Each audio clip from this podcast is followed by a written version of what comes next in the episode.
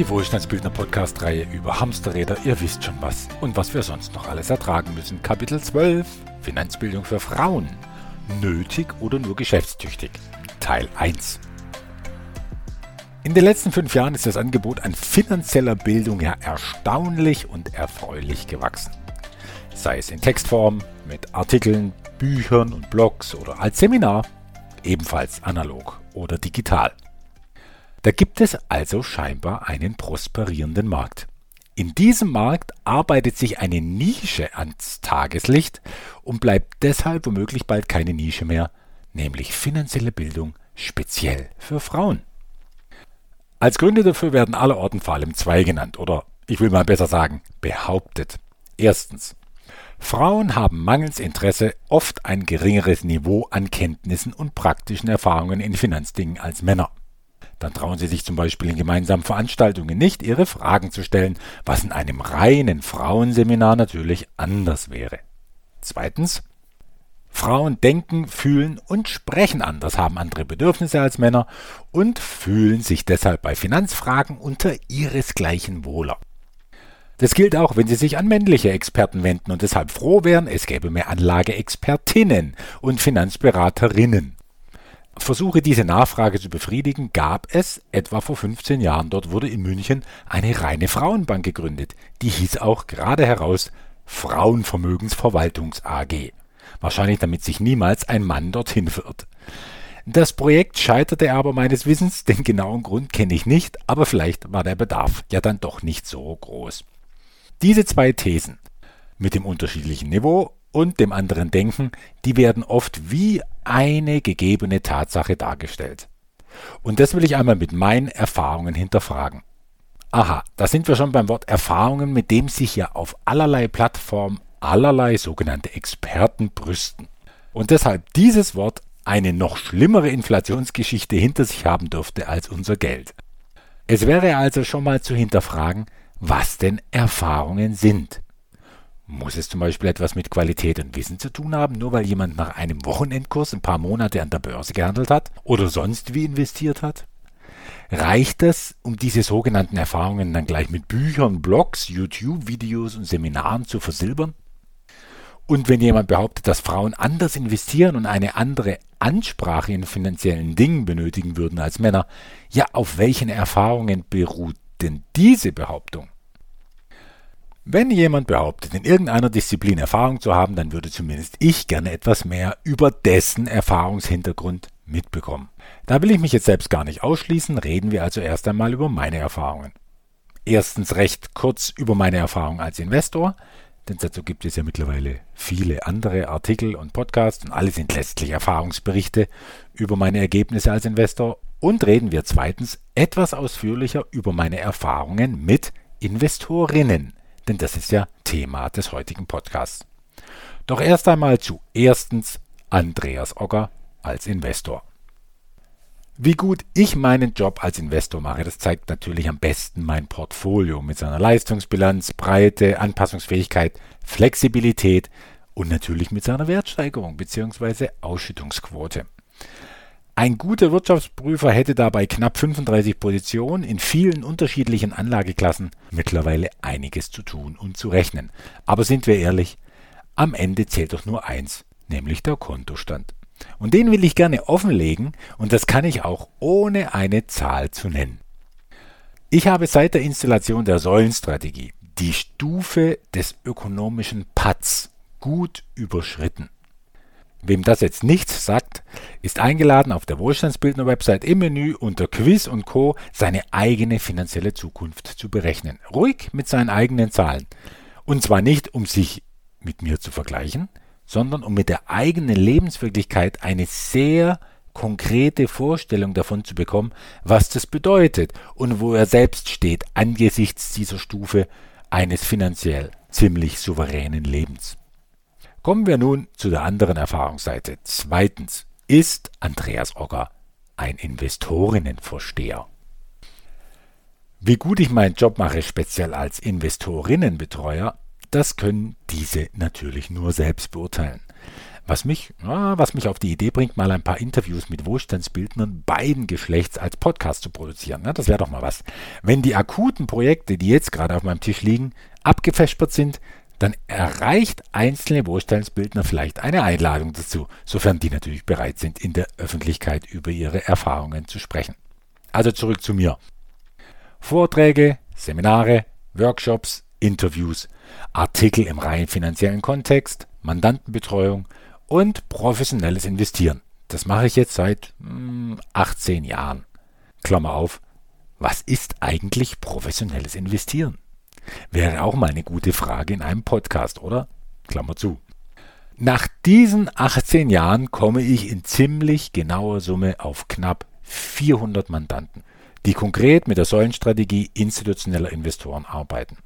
97 Prozent davon sind in mehr als einer Säule investiert, weil das auch für ein halbwegs solide aufgestelltes Portfolio Voraussetzung ist.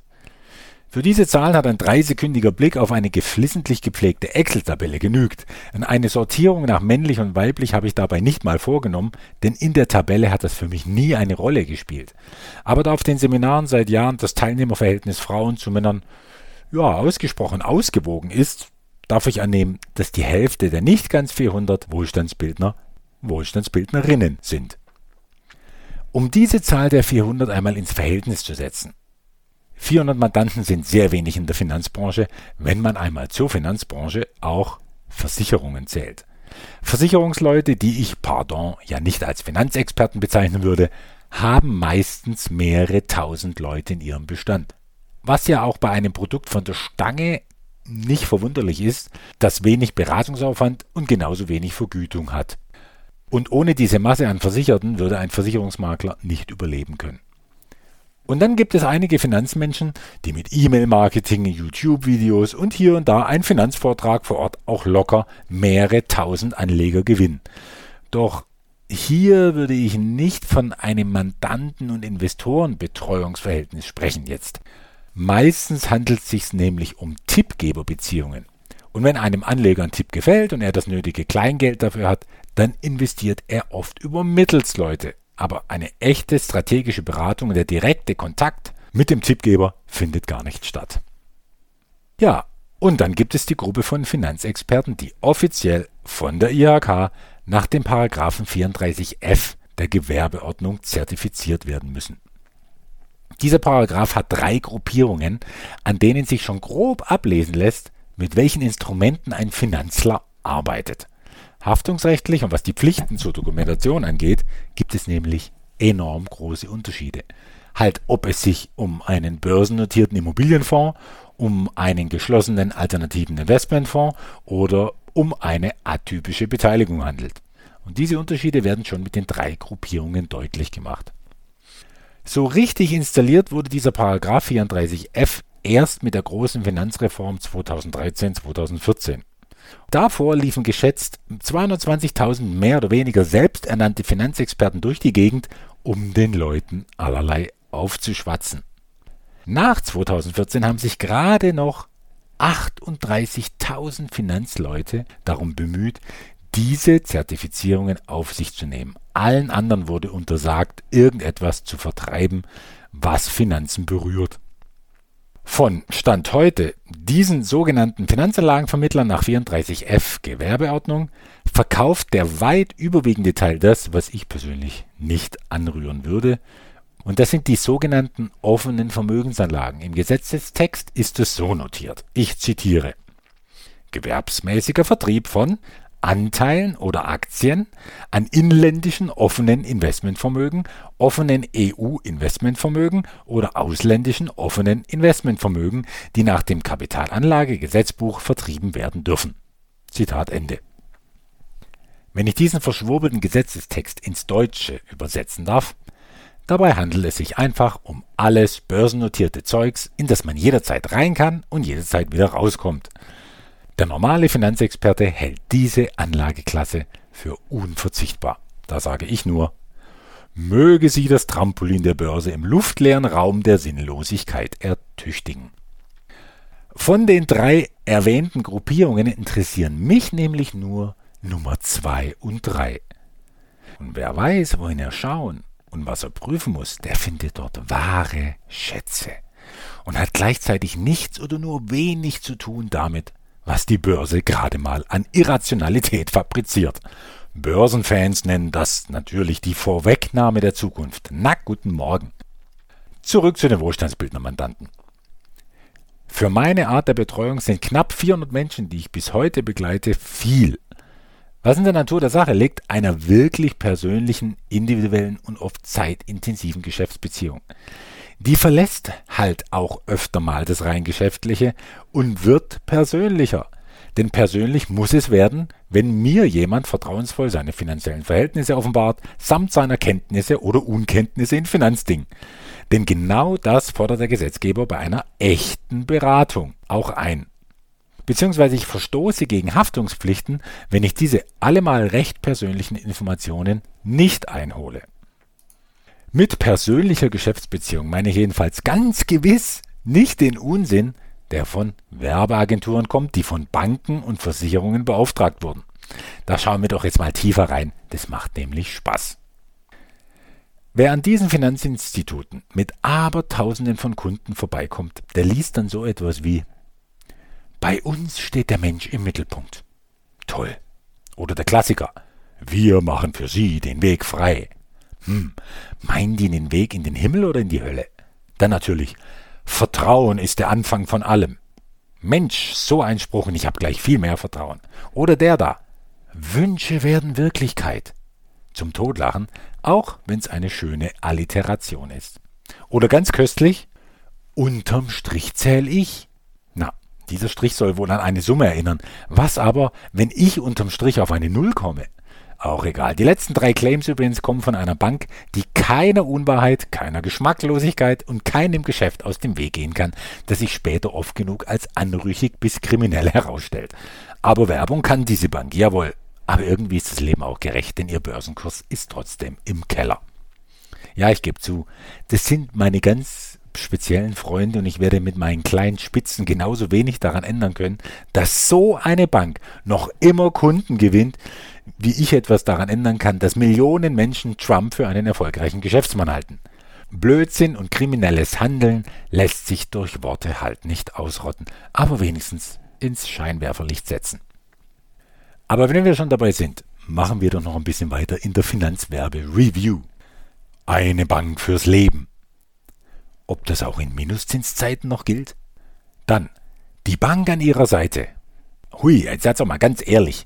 In der Oper will ich Sie nicht an meiner Seite haben. Ja, eigentlich nirgendwo. Sie mögen mir zuverlässig meine Konten bereitstellen und dafür von mir aus auch die oft ungebührliche Gebühr ziehen, etwa bei SWIFT-Überweisungen mit grenzwertigen Auslandsgebühren. Aber für dieses Schmerzensgeld will ich dann keinerlei Einmischungen und Ruhe an meiner Seite. Erfrischend ehrlich finde ich dagegen die Sparkassen. Mit dem Spruch bis heute, wenn's um Geld geht, Sparkasse. Das sagt doch zum ersten Mal eine Bank, worum es ihr wirklich geht. Und der ist auch richtig gut. Sie leben. Wir kümmern uns um die Details.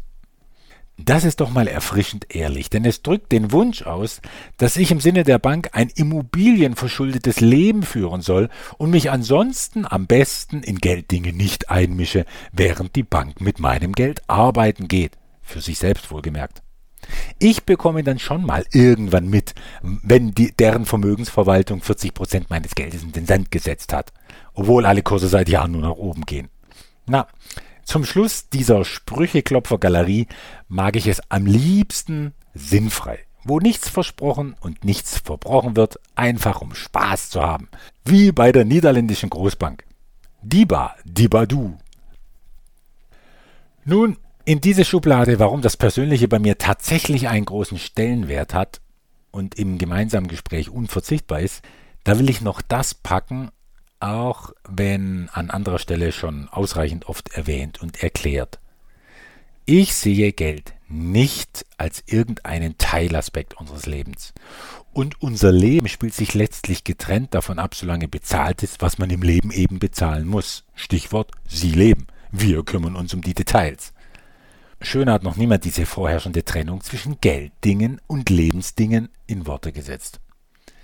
Ich finde diese Haltung fatal, denn im Gegenteil, ich sehe Geld als etwas, das ich bin, und das meine Persönlichkeit repräsentiert wie alles andere, was zu mir gehört, was ich denke, sage und tue. Wer Geld so betrachtet, der nimmt ihm das Abstrakte und Abgesonderte, das auf irgendwelchen Konten, Depots, Wertpapieren oder Festplatten als Zahl vor sich hin vegetiert. Und er nimmt es zurück in das eigene Energiefeld. Jenseits aller Esoterik, bitteschön, und zutiefst pragmatisch und empirisch erprobt ist, dass Geld eine einflussreiche Kraft und Energieform ist mit eigener Signatur, und die wenigsten verleihen ihrem Geld diese ureigene, ihrer Persönlichkeit zugehörigen Signatur, allein durch die Art, dass sie ihr Geld als etwas dem eigenen Leben zugehöriges betrachten und es so behandeln und einsetzen. Große Investoren dagegen tun genau das, und Wohlstandsbildner versuchen es diesen nachzutun. Sie verbinden sich mit ihrem Kapital so, wie ich mit meinem Arm verbunden bin und der untrennbar mit mir als wichtiger Teil des ganzen Menschen Andreas Ogger verbunden ist. Investoren betrachten ihr Kapital als sprichwörtliche Verlängerung ihres Arms, der, wenn er klug investiert, weltweit viel bewegen kann. Wohlstandsbildung heißt also auch, Menschen mit ihrem Geld zu verbinden und ihnen dabei zu helfen, ihre ganz eigene Signatur für ihr Geld zu erkennen oder, wenn noch kein Geld vorhanden ist, für ihr zukünftiges Geld. Und dabei gibt es ein einfaches Zeichen, wenn jemand die Signatur seines Geldes wahrgenommen hat. Geld und vor allem das, was es für ihn macht, beginnt ihn richtig zu interessieren und zu begeistern. Das ist dann so, wenn mein Gegenüber nicht nur sagt, okay, einverstanden, wo kann ich unterschreiben, sondern wenn es heißt, Mensch, Andreas, spitze, ich kann es gar nicht erwarten, dass es losgeht. Ich bin schon richtig aufgeregt. Wahnsinn, endlich richtig investieren. Was Gescheites machen mit dem Geld. Wert schaffen. So klingt es dann, wenn sich jemand mit der Kraft seines Geldes verbunden hat. Ja, alle Wohlstandsbilder nutzen dabei auch ganz ähnliche Produkte bzw. Investments, oft sogar die gleichen. Denn ein Investment hat nichts zu tun mit der Signatur des Geldes, das in ihm steckt oder das es umgibt. Ein Investment ist da wie ein Chamäleon. Ein Chamäleon mag dem anderen Chamäleon genetisch gleich sein, aber sie sehen völlig unterschiedlich aus, je nachdem, welche Farbe sie von ihrer Umgebung annehmen. Und gerade in Säule 1 und 2 geht es genetisch betrachtet bei vielen ähnlich zu mit Investments, die seit Jahrzehnten zur absoluten Elite gehören. Aber das Geld, das sie umgibt, diese Investments, das hat so unterschiedliche Signaturen wie Farben eines Chamäleons. Natürlich liegt es nahe zu denken, Geld ist doch Geld, Euro ist Euro und Dollar ist Dollar, das ist doch alles das Gleiche. Und das ist es eben nicht. Geld ohne seinen Besitzer ist ein rein gedankliches, völlig abstraktes Konstrukt. Geld bekommt erst in dem Moment Sinn und Wert, wenn es in letzter Konsequenz für einen Tauschhandel eingesetzt wird, denn dafür wurde es erfunden und das wird sich auch nie ändern. Wenn aber jemand mit seinem Geld umgeht und lebendigen Tauschhandel betreibt, und Investitionen sind ja auch nichts anderes als ein Tauschhandel, der bewegt mit seinem Geld ganz unterschiedliche Dinge und gibt ihm damit Sinn. Anders lässt sich auch nicht verstehen, was in einem berühmten Buch steht. Matthäus 25, Vers 14 folgende. Mensch, Achtung, jetzt wird's biblisch in diesem Podcast. Das Himmelreich ist wie mit einem Mann, der auf Reisen ging. Er rief seine Diener und vertraute ihnen sein Vermögen an. Dem einen gab er fünf Talente Silbergeld, einem anderen zwei, wieder einem anderen eines, jedem nach seinen Fähigkeiten. Sofort begann der Diener, der fünf Talente erhalten hatte, mit ihnen zu wirtschaften, und er gewann noch fünf dazu. Ebenso gewann der, der zwei erhalten hatte, noch zwei dazu. Der aber, der das eine Talent erhalten hatte, ging und grub ein Loch in die Erde und versteckte das Geld seines Herrn. Wer jetzt nicht mehr genau weiß, wie die Geschichte ausgeht, der möge doch einmal wieder einen Blick in eines der tollsten Geschichtenbücher überhaupt werfen. Die jedem Diener anvertraute Geldmenge entwickelt sich jedenfalls von Diener zu Diener komplett unterschiedlich. Und um wieder zurück in meine Begrifflichkeit zu kommen, der Diener mit den fünf Talenten, worauf dann weitere fünf Talente wurden als Rendite, der hatte augenscheinlich eine weit lebendigere Beziehung zu seinem Geld als derjenige, der es nur vergraben hat. Möge jedenfalls niemand behaupten, Geld sei einfach Geld. Nein, Geld wird das, was ihm befohlen wird, so wie ein Computer auch nur das tut, was ihm programmiert wurde. Und um genau diese Programmierung geht es. so wie ein IT-Spezialist in die Software, die er schreibt, eintaucht und mit ihr verschmilzt, so taucht ein Investor ein in sein Kapital und verschmilzt mit ihm. Dieses Kapital mag oberflächlich betrachtet auch nur aus Euro oder Dollar bestehen, doch energetisch betrachtet entspricht dieses Kapital dem Energielevel seines Besitzers, so wie alles andere auch, was mit ihm verbunden ist. Deshalb sind meine Gespräche mit werdenden oder bestehenden Wohlstandsbildnern meistens persönlichere Gespräche, weil Signatur nur ein anderes Wort ist für Leben in seiner ganzen Einmaligkeit. Und wenn ich diese einmalige Signatur ergründen soll, dann ist es meine ehrenwerte Aufgabe, mich wirklich für das Leben meines Gegenübers zu interessieren, mit vielem, was es ausmacht. Beruf, Ziele, Träume, Erfahrungen, Familiensituation und so etwas wie Mentalität und Investorenprofil. Und um den Bogen dann doch mal irgendwann zu schließen, was das Ganze mit der Anzahl meiner Mandanten zu tun hat, solche Gespräche, die kann ich nicht wie am Fließband führen. Und das begrenzt meine zeitlichen Möglichkeiten auch und damit die Anzahl der Wohlstandsbildner, die ich selbst betreuen kann. Die meisten Wohlstandsbildner, keine Frage, sind als Investoren eh so gut unterwegs, dass sie mich nur selten brauchen, etwa für eine strategische Entscheidung, wo Gewinne reinvestiert werden können, was selbstredend erfreuliche und immer unkomplizierte, jedenfalls kürzere Gespräche sind, teilweise auch nur wenige Sätze per WhatsApp. Doch weil vor allem die bürokratischen Pflichten aus den letzten drei Jahren mir so über den Kopf gewachsen sind, bin ich, wie schon erwähnt, dabei, die Wohlstandsbildner Plattform auf mehr als nur auf meine Schultern zu stellen. Aber ich werde natürlich präsent bleiben für die, die die Podcasts und sonstige Angebote der Wohlstandsbildner nutzen. Und im Finanzseminar ist es ja sogar ein persönliches Kennenlernen auf das ich auch nicht verzichten will, solange ich Seminare gebe. In diesen Seminaren jedenfalls sitzen auch immer Frauen, die sich erstmalig oder wiederholt mit finanzieller Bildung beschäftigen, womit ich mehr oder weniger elegant an das ursprüngliche Thema dieses Podcasts erinnern möchte, mich selbst am meisten. Damit dieser hier aber nicht noch länger wird als ohnehin schon, verlegen wir eine interessante Analyse in den nächsten Podcast, nämlich die Betrachtung von einigen Aussagen einer Finanzexpertin, die Finanzseminare oder Coachings für Frauen gibt. Natürlich setze ich mir dafür die Wohlstandsbildnerbrille auf die Nase und mit diesem Erfahrungsschatz stimme ich dann einigen der Aussagen zu, das kann ich jetzt schon verraten.